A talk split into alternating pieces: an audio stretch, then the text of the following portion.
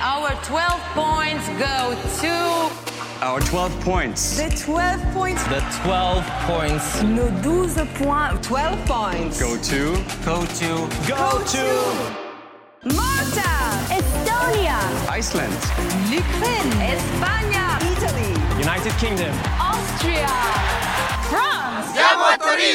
Bonjour à tous, bonjour à toutes, bienvenue dans En route pour Turin. Ça y est, on y est, le sprint final commence. Salut Quentin, salut Vincent. Salut Thomas, salut Quentin. Salut Vincent, salut Thomas. Alors ça y est, l'Eurovision arrive dans un peu plus d'un mois maintenant.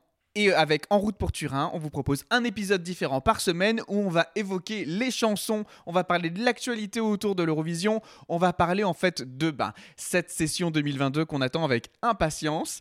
Euh, L'épisode d'aujourd'hui sera consacré à ce que l'on sait. Qu'est-ce qu'on sait aujourd'hui à date sur l'Eurovision 2022 Voilà, est-ce que vous êtes prêts? Oui, bien sûr. Eh ben c'est parti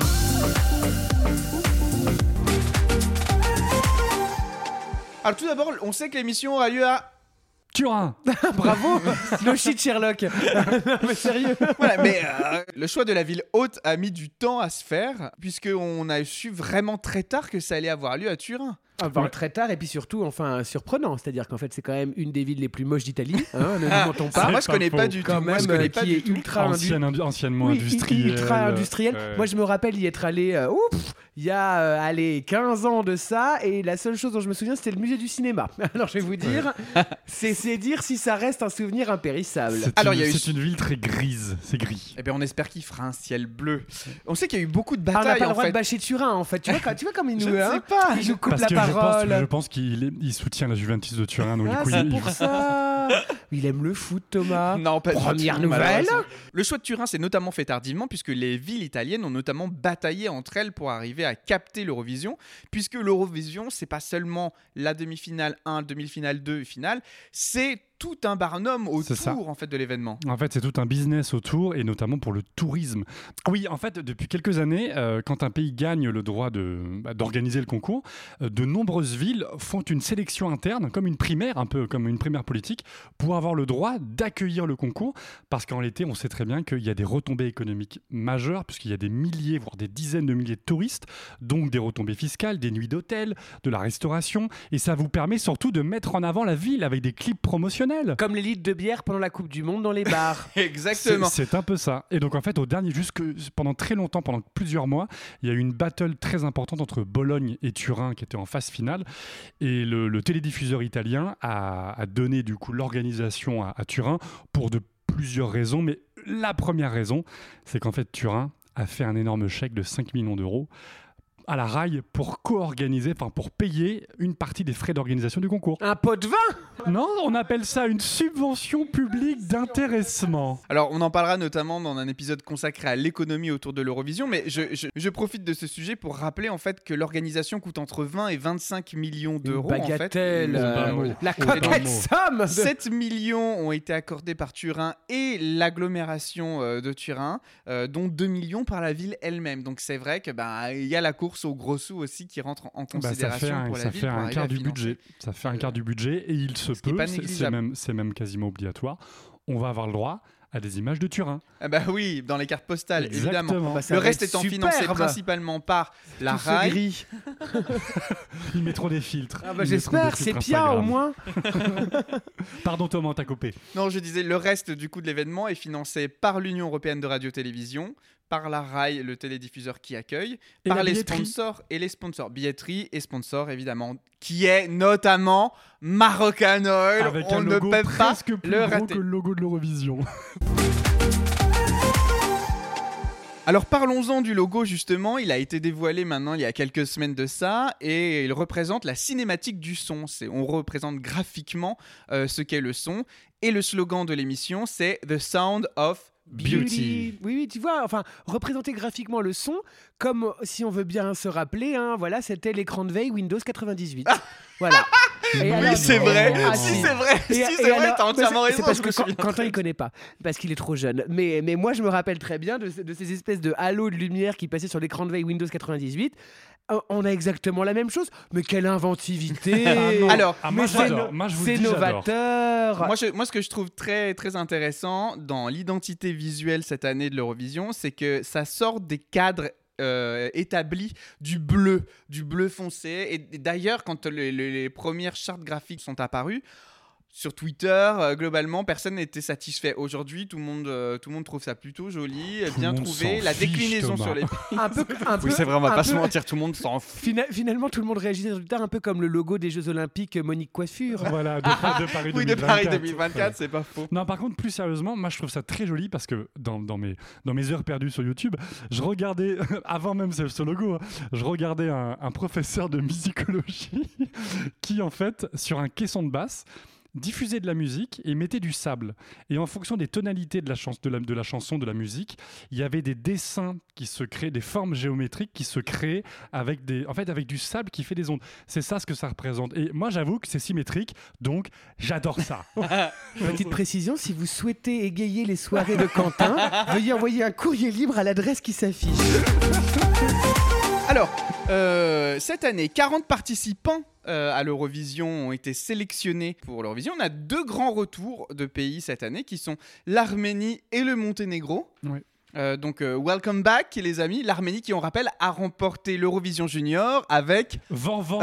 Camille Camille de Malena. L'Arménie, rappelons-le, peuplé d'Arméniens, hein, un peuple qui a beaucoup souffert. Et justement, c'était pour ça qu'ils ne sont pas venus en 2021. C'est puisqu'il y avait une guerre avec l'Azerbaïdjan. Alors, ben, en parlant de guerre, justement, malheureusement, on va pas pouvoir occulter le, fait de cette guerre actuelle entre la Russie et l'Ukraine.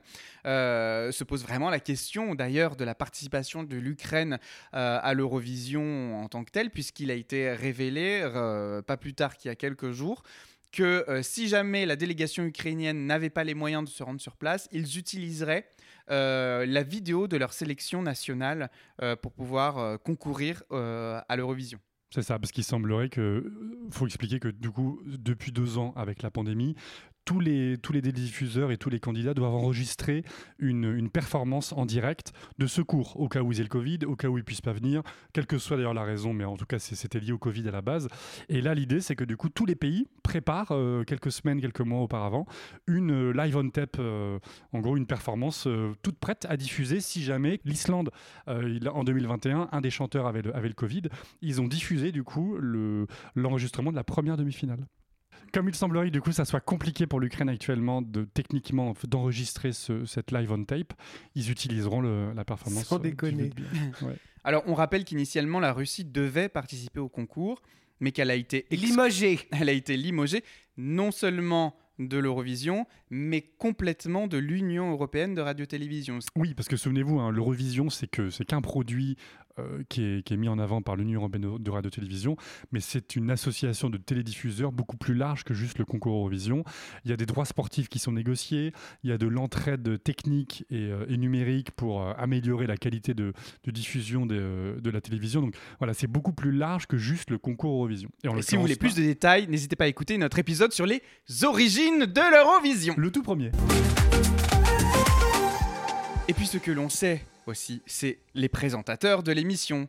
Ceux qui présenteront l'Eurovision 2022 cette année seront des têtes connues, puisque nous avons notamment Alessandro Catalan, alors je commence avec le moins connu de tous, du moins chez nous, qui a présenté en Italie X Factor depuis 10 ans, donc qui est très très connu. Mais nous avons également... La solitudine fra noi, questo Bien sûr, on n'oublie jamais rien, on vit avec. Elle qui a chanté ça? Bah oui, avec Hélène on- Segara. Mais on est- non On était à deux doigts de Patrick Fiori sur Tu me viens Non, j'ai pas fait saturer le micro, dégonflé. Donc Laura Pausini, bien sûr, parce que en fait, on pense Italie, on va pas chercher bien loin, on se dit qui est l'artiste italienne connue? Bah, euh, Gina Lollobrigida, euh, elle est décédée, donc du coup, ben, on prend Laura Pausini. Je Bravo pense que l'Italie, si bravo. Raphaël Acara était encore en vie, elle aurait présenté l'Eurovision. Et la troisième, C'est Mika. Oui, Alors, oui, Mika. Mika, Mika, grosse- parlons-en. Parlons-en justement, puisqu'il y a quelques années, il avait refusé. Alors, de participer à l'Eurovision. Attention, c'était différent parce que je crois que c'était le UK qui voulait qu'il soit mercenaire pour le pays, euh, prétextant qu'en fait le concours était ringard. euh, Que les musiques étaient merdiques. que les... Oui, mais écoutez notre épisode sur l'Eurovision ringard point d'interrogation. Je pense qu'à l'époque, il n'avait pas tout à fait tort, en tout cas en termes de, de, de notoriété du programme. Aujourd'hui, ça a complètement changé et il, euh, il témoigne notamment en disant ceci.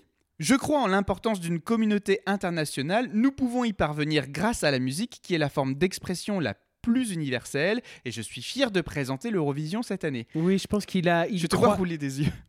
Je pense qu'il croit beaucoup euh, au vide de son compte bancaire. non, mais moi, je, oh, tu vois, encore une fois, c'est, on a besoin de fédérer autour du programme. euh, en mettant ces têtes d'affiche là, on s'assure peut-être euh, de capter un nouveau, euh, un nouveau public. D'accord, mais, mais est-ce qu'il est, est, qu'il qui- est bon présentateur? Enfin, Les que- gens, les gens qui regardaient The Voice, notamment en France, je, je pense. oui, peut-être. Voilà. ouais. Alors, est-ce qu'il est bon présentateur? Ça, c'est un autre sujet, puisqu'en question fait, on met en hein, face ouais. des stars. En fait, on met des chanteurs, on met pas de présentateurs. On sait que l'Eurovision, c'est quand même une grosse machine. Voilà, ça va être un peu qui tout double. On verra si les mecs arrivent à s'en sortir, s'il y a des bugs et tout machin. Après, honnêtement, on sait aussi que l'émission est ultra répétée. Bon, je pense que ils s'en Oui. sortiront. Mais oui, alors ils oui, sortiront. alors oui, c'est c'est ultra répété, mais on, on voit certaines années, je pense à 2017, où on avait tri- un trio d'hommes euh, ukrainiens pour la présentation en 2017. C'était une catastrophe du début à la fin. Vraiment, alors, c'était pour le coup des présentateurs télé, mais c'était vraiment nul à chier en termes de, en termes de capacité de présentation. Je, je ne souhaite pas que ça soit nul à chier en Italie. hein. À l'inverse de Petra Mede et Mans Semerlo en 2016, il faut faire le show. Mans, il est chanteur, mais il était aussi présentateur télé avant. Il est d'ailleurs toujours présentateur télé à la BBC. Là, pour le coup, Mika et Laura Posini, euh, c'est des chanteurs, voilà, euh, chacun, chacun ses goûts. Je me pose vraiment la question, est-ce que vraiment ils sont bons? Alors, ils vont évoluer sur une scène qui est notamment assez incroyable dans la présentation des concepts art, puisqu'on va retrouver un peu toutes les signalétiques qu'il y a aussi dans l'identité visuelle de l'Eurovision, à savoir les tonalités très chaudes, la représentation symbolique du soleil. Euh, ils veulent euh, que la scène représente un peu la péninsule entourée de cascades d'eau, dans la péninsule italienne, entourée de cascades d'eau. Donc, on a vraiment une, une, une, une, euh, une scène qui promet d'avoir un show quand même de qualité. Oui, ouais, non, c'est vrai que c'est original. Après, l'eau, c'est pas, c'est pas les premiers à avoir mis de l'eau sur la scène de Non, l'Eurovision. en termes de flotte, hein, En ça arrive 2014, souvent, au oui. Danemark, euh, ils avaient foutu de l'eau. Ils s'étaient dit, bah tiens, on a encore du budget, bah, on rajoute des piscines autour de la, autour de, de- de- de la scène. Et ça avait bien marché d'ailleurs. Oui, mais c'était des piscines. Là, on parle de cascades. Oui, pas mais j'attends de voir, j'attends de voir entre le rendu visuel et la réalité. Souvent, on est un petit peu déçu. Non, en en fait, le, par contre, oui, le, le rendu visuel des espèces d'arches qui, seront, qui seront euh, euh, sur toute la scène, ça a l'air plutôt joli. L'idée, c'est un peu, le, un peu le, la difficulté de trouver un design de, de, stage pour le pour l'Eurovision, c'est qu'il faut trouver une scène où il est possible de faire 40 ambiances différentes, avec des couleurs, mais aussi avec des éléments euh, imbriqués qui descendent. C'est très compliqué, en fait. Il y a, y en fait, y a plusieurs scènes qui tournent en permanence pour, pour avoir différents effets visuels sur 40 chansons. Donc c'est vraiment, vraiment la difficulté de trouver un, un design intéressant. Alors, ce qui est incroyable d'ailleurs, et c'est pour montrer un peu l'audace aussi du programme, c'est que c'est, euh, euh, on est début avril et les constructions de la scène ont déjà débuté. Ça veut dire que euh, l'enceinte euh, de là où aura lieu le concours est déjà bloquée. En Mais fait. heureusement, Thomas, non Je sais pas. Dans un, moi, dans un mois d'un mois, j'aurais les fesses qui criaient bravo quand même là. Ouais, c'est vrai que c'est toujours très Je long. sais la- pas, ça, la- me paraît, ça me paraît assez fou. Tu vois, quand tu as une star internationale qui fait une tournée, sa scène, elle est pas euh, en construction pendant des mois. Là, Bah, bien sûr que si. Bien sûr que si. N'importe, n'importe, que- n'importe quel spectacle que tu vas répéter, etc. En amont, tu construis le décor.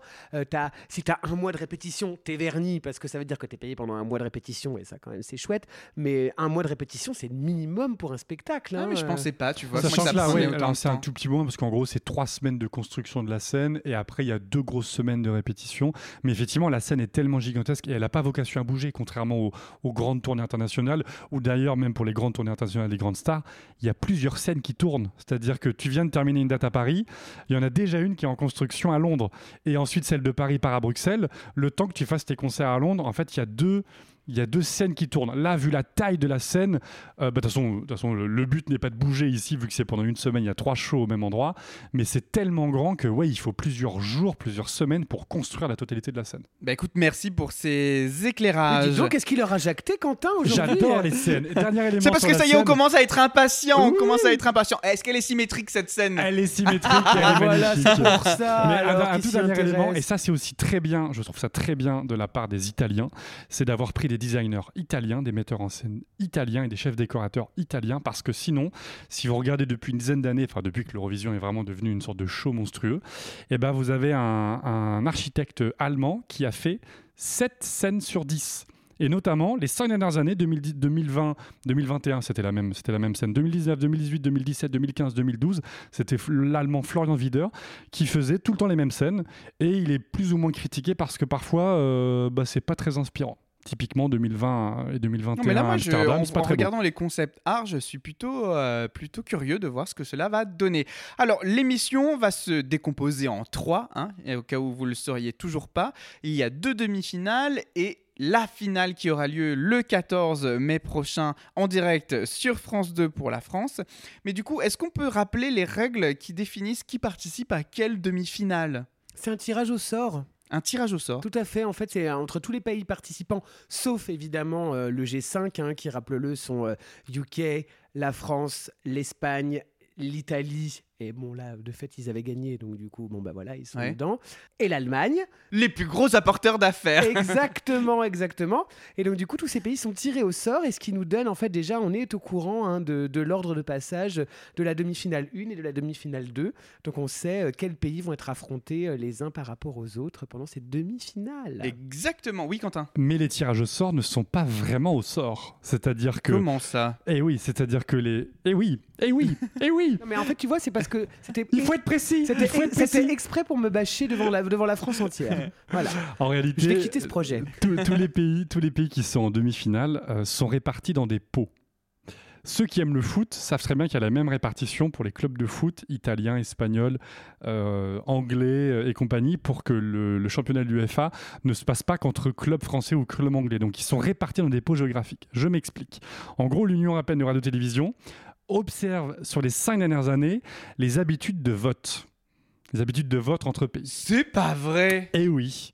Et donc, en gros, les pays sont répartis dans des pots de 6. Dans des pots de 6, ce qui fait que, par exemple, tous les pays nordiques, Suède, Norvège, Finlande, Danemark, Islande euh, et Irlande, je crois, de temps en temps, enfin, ça dépend, des fois ils sont 5 ou 6, sont dans le même pot. Et l'obligation, c'est de mettre 3 pays des pays nordiques dans la demi-finale 1 et 3 pays des pays nordiques dans la demi- demi-finale 2. Le but étant d'éviter de se favoriser entre pays euh, par, bloc gé- par, par bloc Ah, géographique. c'est pertinent, c'est en pertinent. revanche, moi, je m'interroge vraiment, c'est quoi? C'est des pots de fleurs, des pots de chambre, des pots en Ah, terre cuite. des pots de on, on- on- on- on nous dit rien sur ces pots. Alors, hein, ça, sert, ça sert bien de nous, parler de pots. C'est des Quentin. bols, des moi, moi de j'adore bols. prendre des pots moi-même, mais bon, mais voilà. attends, enfin. mais du coup ils font le, ils font le tirage au sort comme euh, comme, comme, comme dans Fort Boyard, tu sais, ils mettent la main dans les pots et il y a des rats ou des choses comme ça. Ils font Ah ah Ah, la Norvège Ce serait bien plus drôle, Ah, mettons oui, je vous en supplie. Surtout que Fort Boyard est une scène européenne puisque le programme est, est diffusé dans d'autres pays. On pourrait faire ça. C'est vrai. On va soumettre cette idée. Alors, les tirages au sort ont été effectués. Les épisodes qui nous mèneront en route pour Turin, on vous euh, débriefera de la première demi-finale et de nos chouchous de la première demi-finale. On fera la même pour la deuxième demi. Et on continuera ainsi de suite chaque semaine à vous parler des chansons. Là, on va, vraiment faire l'état et on finit avec ça sur ce que l'on sait aujourd'hui de l'Eurovision 2022. Et euh, ben, là, après avoir fait le tour de l'identité visuelle, de la scène, des présentateurs, euh, de la ville haute qui sera Turin, quels sont les next steps en dehors des chansons aujourd'hui qui nous attendent sur l'Eurovision? Bah, les tickets. Bah oui, je vous en supplie. Parce que pareil, là pour le coup, c'est le record de la vente la plus tardive de l'Eurovision. Ça va être mis en vente le 7 avril. Bon, en fait, la vraie raison, c'est parce qu'il y avait encore des doutes avec le Covid. Donc, le télédiffuseur s'est dit, bon, ça sert à rien de mettre en vente en janvier. Si finalement, trois mois après, on doit rembourser les gens. Donc, ils se sont dit, on attend le dernier moment pour être sûr que, OK, c'est bon. Et finalement, voilà, le 7 avril, toutes les places vont être mises en vente. Reste que bah, les gens se sont un petit peu organisés déjà et il est possible que y ait- ça ne soit pas complet. Alors, il est possible que les places soient bradées. Comment, mais comment, dans quel monde en fait? Bah parce que euh, ça se prévoit, tous tous les fans qui, tous les fans ou tout- toutes les personnes qui veulent aller à l'Eurovision, Oui. ils prévoient des mois à l'avance en Moi, général. moi, je euh, vais y aller, moi. Voilà, par exemple. Euh, et tu, normalement, tu ne seras pas tout seul. Euh, L'idée, c'est que tu prévois longtemps à l'avance, et là, c'est dans un mois. Et donc, en fait, il est probable qu'une partie des fans se disent bon, bah, en fait, on n'y va pas, parce que ça veut dire que si c'est dans un mois maintenant, les tickets euh, de, Les tickets, de voyage de ouais. transport vont être chers, les hôtels vont déjà être blindés, euh, des week-ends lambda, sans même l'Eurovision. Et donc, s'y prendre si tardivement, je sais pas si c'était la meilleure stratégie. Oui, enfin, la date est quand même connue depuis belle lurette. Je pense que les gens qui veulent vraiment se rendre à l'Eurovision ont déjà pris leur disposition quant aux réservations de transport et d'hôtel. Je sais Pour pas Thomas, si tu si tu t'organises une semaine et tout, que tu poses des congés et que tu n'es même pas sûr d'assister euh, au show parce que tu n'as pas de ticket, je ne sais pas si tout le monde se dit tiens on y va quand même même si on ne va pas euh, on ne va pas assister au spectacle. Oui, D'ailleurs, Vincent. D'ailleurs, est-ce qu'on connaît le prix des places? Mais pas non, encore. On Non, le saura le pas 7 avril. on Toujours le saura pas le 7 Mm, avril. En général c'est très cher. à, hein. à- à mon avis, ça va être scandaleux encore cette année. Parce que c'est- parce que c'est scandaleux quand même. hein, ça je- dépend je ça des années. Ça, même, dé- ça hein, dépend des années. Oui, c'est quoi? C'est entre, c'est quelques centaines d'euros la place de concert. La moins chère. La moins chère. La moins chère. Certaines années, en fonction des, pays, notamment la Norvège, ça avait été extrêmement cher parce que le niveau de vie en Norvège est extrêmement cher. Le- Israël, ça avait été très très cher. Ça avait été 250-300 euros la place, la moins chère. Donc c'était vraiment exorbitant et effectivement d'ailleurs, il restait 2000 places euh, invendues. Voilà, on verra en tout cas. Moi, j'ai lu justement que la salle où aura lieu l'Eurovision a été construite euh, en 2006 pour les Jeux Olympiques euh, d'hiver, peut contenir jusqu'à 18 000 spectateurs. Donc, ah, Sans la scène, c'est comme Bercy, oui, on dit d'accord. 18 000 T'enlèves- t'enlèves sans la quoi? T'enlèves scène. 2-3 000 places? Non, beaucoup plus parce que même la Green Room, a priori, c'est c'est la mode depuis Ah quelques oui, années. Et La Green la Room salle, est dans la salle, ce qui fait qu'on élimine quasiment 8000 8000 places. 8 000 places? Donc Ouais, ça, restera, même, ça restera 10 000 personnes. ah, 10 000 places, euh, ça en fait du monde. 10 000 balles à 100 bouts de la place, euh, c'est une coquette somme, hein, comme fois 3, d'habitude. hein. fois 3 plus les répétitions où c'est un peu moins cher. Alors, au-delà de la réservation des places, on a également les pré-parties qui, qui ont déjà commencé, qui ont eu lieu à Londres, à Tel Aviv, euh, à Madrid, qui ont déjà eu lieu à Barcelone. Qu'est-ce que c'est qu'une pré-partie? Bien, c'est en fait, on en a déjà parlé au, même au niveau de, des billets que j'ai pu faire sur les hurleuses ou des choses comme ça. En fait, c'est pour faire découvrir les chansons. Euh, aux autres pays européens, histoire de donner un peu de, un peu de matière, un peu d'avance, ce genre de choses, et que euh, les fans, les eurofans, les gens qui s'intéressent à genre, enfin, qui, qui tombent sur ce concert-là, comme ça et tout dans leur ville, se disent genre, ah bah tiens, machin, je l'ai vu, euh, ah bah il participe à l'Eurovision, bah j'ai voté pour lui. Ça donne une petite avance sur les points. Puis c'est des Ah. entraînements, c'est des, vraiment pour voir ce qui fonctionne. Il y a des, aussi des tests de mise en scène, voir si tiens c'est une bonne idée, ça fonctionne bien. Et ça permet, et je pense que c'est quand même très centré sur les fans. Je pense que c'est vraiment Oui, le public, oui, c'est oui, c'est complètement, pas tellement le grand public. hein. C'est des petits concerts dans des, dans des, dans des bars Bon, ou des, après, ou des après il se peut qu'une personne lambda qui passe par là Oui, oui, bien et sûr. voit, ça en festoche Bien et, sûr. euh, et voilà, ils se Mais c'est ah bah vraiment oui, un réseau pour les. Eurofans. Enfin, c'est Oui. vraiment pour les fans. En tout cas, moi, j'y foutrais bien les pieds dans une pré-partie. C'est l'occasion présente à l'avenir. Eh bien, écoutez, il faudrait que Paris en fasse une et Voilà, on, oui, parce que pas visiblement c'est pas d'actualité donc euh, Mais on garde ça en tête, on garde ça en tête. Et il y a aussi les votes OGAE. Alors, qu'est-ce que l'OGAE rapidement pour juste préciser? Ah bah, c'est l'organisation générale des amateurs de l'Eurovision. Donc c'est une idée française d'ailleurs à la base. D'accord. Et l'idée, en fait, c'est un club euh, multinational, puisqu'il y a une OGAE par pays, par pays membre de, de l'Eurovision. Euh, il y a même d'ailleurs un OGAE reste du monde. Genre, quand tu habites au Japon, tu peux voter pour eux. En gros, l'idée, c'est que c'est une espèce de d'Eurovision des fans. Tous les fans nationaux de chaque club national fait une sorte de soirée où euh, ils votent pour euh, bah, leur top 10, en fait, tout simplement, euh, de, parmi, parmi, les, euh, parmi les candidats. Et on sait par exemple que là, le l'OGAE France a donné ses 12 points à l'Italie. Et donc voilà, comme ça, il y a une sorte de, tableur Excel qui se fait de semaine en semaine euh, jusqu'à l'Eurovision pour savoir les fans. hein. C'est uniquement le fan, ce que les votes préférés des fans. D'accord. Bah écoute, merci pour ces précisions. Euh, bah écoutez les garçons, merci beaucoup. Merci. Voilà, c'est ce que l'on sait à date aujourd'hui de l'Eurovision 2022, hors les chansons. On commence dès la semaine prochaine à débriefer les chansons et à vous donner notre avis, Bien sûr. notamment sur les sélectionnés de la première demi-finale. Merci à tous. En route pour Turin, c'est fini pour aujourd'hui. Rendez-vous lundi prochain. Des bisous, à bientôt. Salut. Salut